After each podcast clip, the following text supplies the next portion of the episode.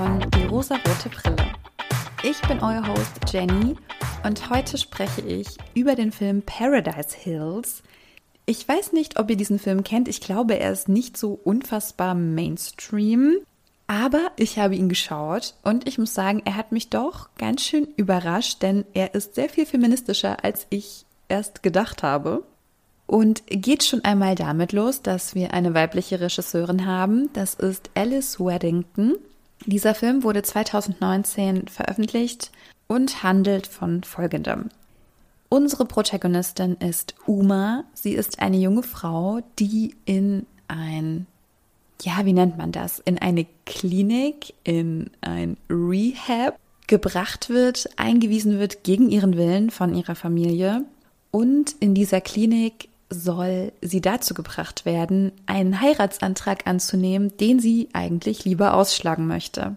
Also schon mal hoher Triggerpunkt für uns Feministinnen.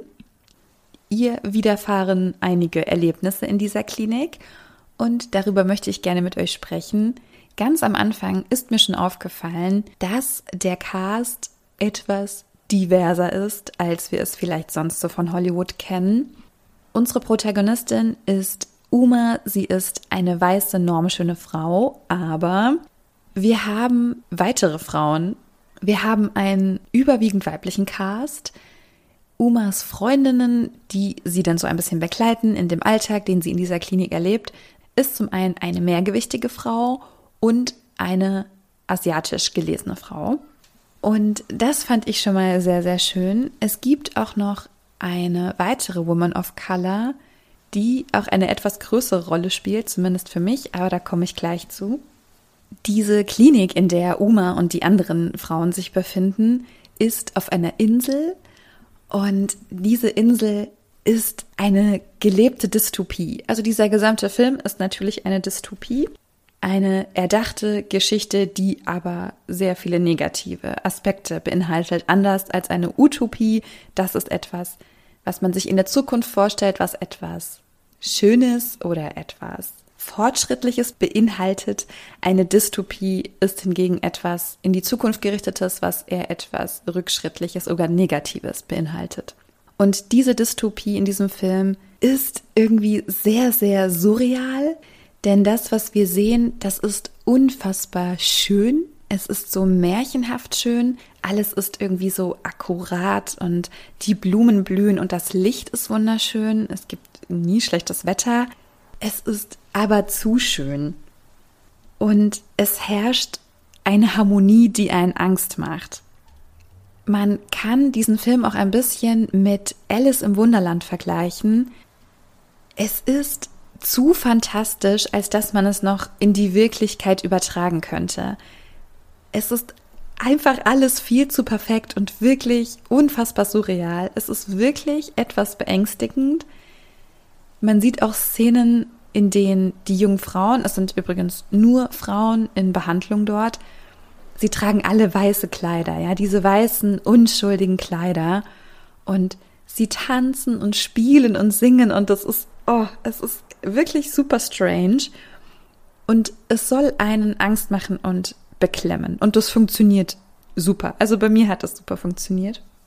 Und die Frauen, auf die Uma trifft, haben alle ein anderes Problem und ich finde, es ist auch immer ein Problem, was wirklich so den Finger auf die Wunde legt. Denn das ist auch wirklich das, was wir an weiblich gelesenen Personen kritisieren, worauf die Gesellschaft einen großen Wert legt und dem man auch unbedingt entsprechen soll. Also bei Uma ist es ja der Heiratsantrag, den sie bitte unbedingt annehmen soll, denn ihr zukünftiger ist ein reicher, wohlhabender, gut angesehener Typ, den sie aber nur heiraten soll, damit ihre Familie wieder zu Reichtum kommt. Denn in dem Film geht es auch sehr viel um unterschiedliche Klassen. Es gibt eine Oberschicht, eine Mittelschicht, eine Unterschicht. Mit dieser Heirat will Umas Familie wieder in die Oberschicht aufsteigen. Das ist der Grund, warum sie ihn heiraten soll. Und sie will aber nicht, weil sie ihn abstoßend findet. Das ist ihr Thema. Dann haben wir noch Chloe. Chloe ist mehrgewichtig und sie wurde auch von ihrer Familie eingewiesen, damit sie endlich dünn ist. und endlich normschön ist und einem bestimmten Bild entspricht. Und wir haben noch Yu, das ist dann so diese Dreiergang. Yu ist in Paradise Hills, weil sie Panikattacken hat, weil sie Ängste hat und sie soll dort lernen, sich endlich zu benehmen, um aus der Unterschicht aufsteigen zu können. Denn ihre Angehörigen sollen nicht merken, dass sie ja ein unerzogenes Mädchen aus der Unterschicht ist. Sie soll sich gesittet benehmen und angepasst sein. Diese drei Themen dieser drei Frauen, die im Fokus stehen, das sind ja auch die Themen, die Frauen auferlegt werden von unserer Gesellschaft. Also zumindest ist mir das alles sehr bekannt vorgekommen. Ja und Amen zu einem Mann sagen und schön brav sich unterordnen, dann natürlich sowieso angepasst sein und dünn und normschön sein. Und das hat mich dann schon krass gecatcht, weil ich gemerkt habe, ah, okay, das ist Absicht, dass sie diesen Frauen diese Attribute oder Probleme auferlegt haben, die jetzt gelöst werden sollen, weil offensichtlich sind sie ja so, wie sie sind, nicht gut genug. Und es kommt noch eine weitere Frau mit zu der Gruppe und das ist Armana. Armana ist eine Sängerin und man munkelt, dass sie wohl in Paradise Hills sei, weil sie Drogenprobleme hätte. Es wird nicht so ganz aufgelöst, warum sie dort ist. Man hört nur Gerüchte, denn sie ist ja eine berühmte Persönlichkeit. Und das Tolle an Armana ist, dass sie und Uma sich annähern und ich an einem Punkt dachte so, hm, entsteht da vielleicht eine lesbische Love Story? Ja, ja, es ist eine lesbische Love Story entstanden, leider eine sehr tragische, da die beiden keine Zeit zusammen verbringen konnten. Denn Armana wurde aus der Klinik entlassen, als es bei den beiden so langsam ein bisschen ernster wurde. Aber es ist schon sehr explizit und es wird auch schon sehr klar, dass vor allem Armana sehr verliebt ist in Uma. Uma steht so ein bisschen zwischen den Stühlen, da sie einen Freund hat und dieser Freund auch alles dafür gegeben hat, in Paradise Hills zu arbeiten, um in ihrer Nähe sein zu können. Das heißt, in dem Moment, in dem sie sich Amana nähert und sich ihr auch öffnet, trifft sie auf ihren Freund und muss sich dann so ein bisschen entscheiden und entscheidet sich dann natürlich für ihren Freund, da sie ihn schon länger kennt und auch Gefühle für ihn hat, wahrscheinlich auch stärkere Gefühle für ihn hat. Aber diese Love Story mit Amana, die fand ich super irgendwie schön, dass das angedeutet wurde. Also auch schon das erwärmt ein bisschen mein Herz, denn es ist einfach nicht immer so, dass es einen Freund geben muss. Es darf auch sehr gerne eine Freundin geben. Man erfährt auch einiges über die Behandlung in dieser Klinik. Es ist nämlich so, dass den Frauen abends immer ein bestimmtes Getränk gegeben wird, mit dem sie schlafen, und zwar sehr, sehr fest schlafen. Sie werden also ganz bewusst unter Drogen gesetzt. Und es ist auch so, dass sie behandelt werden, indem sie auch so ganz super weird auf so einem Pferd sitzen, was in diesen Karussells manchmal ist. Wisst ihr, mit dieser Stange durch den Körper. Da müssen sie drauf sitzen und werden da auch festgeschnallt. Und um sie herum erscheint dann so eine Art Hologramm, in dem ihr Problem ihnen gezeigt wird, um sie zu überreden, ja, diesem Willen ihrer Eltern zuzustimmen. Denn bei Uma sieht sie ständig diesen Mann, den sie heiraten soll und sieht, wie toll er angeblich ist und wie erfolgreich er ist und ja, einfach super lovable, also für sie nicht, für uns als ZuschauerInnen auch nicht. Und vermeintlich ist dieses Gerät, auf dem sie sitzt und dieses Hologramm, es gibt eine technische Störung, irgendwas ist kaputt und sie sitzt da sehr, sehr lange. Es wirkt so, als würde sie dort Stunden sitzen und uns ist allen klar, dass das absolute Absicht ist und dass sie immer wieder den gleichen, ja, so eine Art Trailer oder Werbevideo von ihrem zukünftigen sieht. Und das ist einfach Terror, das ist psychische Folter.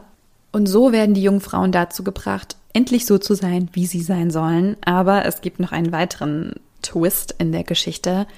Denn schon Armana versucht Uma zu überreden, dass die beiden gemeinsam fliehen.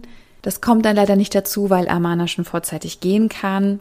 Und dann beschließt sie mit Chloe und Yu zu fliehen.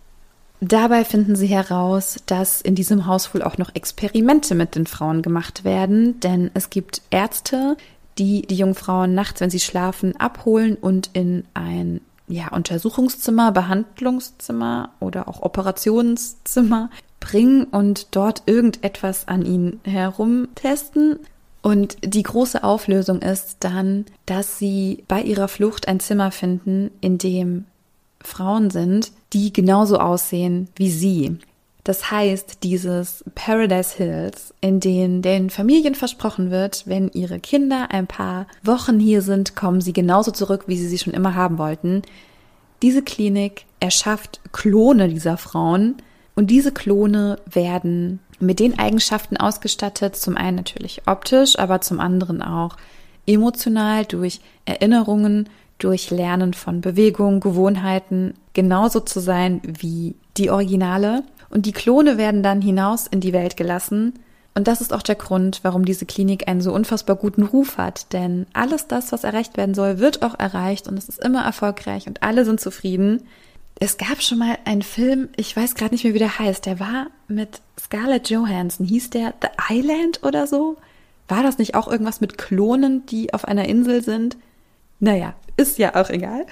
Es gibt also Klone dieser Mädchen und auf ihrer Flucht werden sie auch von der Leiterin dieser Klinik aufgehalten, die unfassbare Parallelen hat zur Königin von Alice im Wunderland und auf dieser Flucht sterben auch Umas Freundin und sie erfährt auch, dass auch Amana gestorben ist und die Klon Amana jetzt in der Öffentlichkeit ist und sie im Prinzip gar nicht kennt. Uma schafft es aber tatsächlich zu fliehen, sogar mit ihrem Klon. Das heißt, es gibt nun zwei Umas und die Nicht-Original-Uma heiratet auch diesen Typen, den sie heiraten soll. Aber das Ende ist dann doch irgendwie schön, obwohl es so ein Rachemoment ist. Die beiden Umas sorgen dafür, dass dieser Typ, den sie heiraten soll, stirbt und keine von beiden dafür zur Rechenschaft gezogen werden kann, da ja niemand weiß, dass es zwei von ihnen gibt. Also schon sehr clever, sie legen im Prinzip alle rein und sorgen dafür, dass der Klon, der ja dann eigentlich dieses Leben mit einem Mann führen sollte, den sie ja auch nicht haben wollte, dass sie vielleicht ein doch etwas freieres, glücklicheres Leben hat und die Original-Uma flieht. Und das ist dann das Ende des Films. Und für mich war der Film wirklich richtig balsam für mein Herz. Denn er ist unfassbar feministisch. Zum einen geht es um Probleme, die wir in der Gesellschaft erleben, wenn wir Frauen sind. Es reden sehr viele Frauen miteinander. Der Bechteltest ist also zu 1000 Prozent bestanden. Diese Frauen haben auch alle Namen, diese Frauen haben auch alle eine eigene wichtige und tiefgehende Geschichte. Und natürlich könnten wir auch hier wieder kritisieren, dass es noch viel diverser hätte sein können. Na klar, mehr geht immer. Aber nee, ich war wirklich überzeugt. Ich fand's gut. Ich fand auch die Geschichte gut. Mir hat die Story und der Aufbau und auch die Optik mega gut gefallen. Also für mich eine klare Empfehlung. Schaut euch Paradise Hills an. Und wenn ihr noch irgendwelche Anregungen habt oder auch Vorschläge habt, bitte immer her damit, immer her damit. Ich erfülle gerne all eure Wünsche, falls es irgendwie umsetzbar ist. Ich freue mich, wenn ihr mir Feedback gebt, wenn ihr mir schreibt, wenn ihr die Folge teilt und bewertet. Das wäre für mich wirklich grandios. Und ich hoffe, dass wir uns in der nächsten Woche wieder hören. Habt eine wunderschöne Woche, fühlt euch umarmt, wenn ihr das mögt. Oder sind wir noch nicht so weit? Ich weiß es nicht. Leute, lasst es euch gut gehen. Bis nächste Woche. Ciao.